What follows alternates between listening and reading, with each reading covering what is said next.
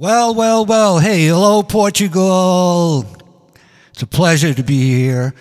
And uh, just want to give a little shout out to Alvaro and uh, all the crew at uh, Global News and AC Optics. And yeah, this is Tyler Bow. I'm direct live from Hollywood, California. And uh, just wanted to touch base on the uh, Ramones. 1984. Um, was a highlight for me in, in the music industry. I got to play with the Ramones, B 52s, modern English. Man, they, the list just goes on. And uh, I'll never forget the 80s, rock and roll, the Ramones.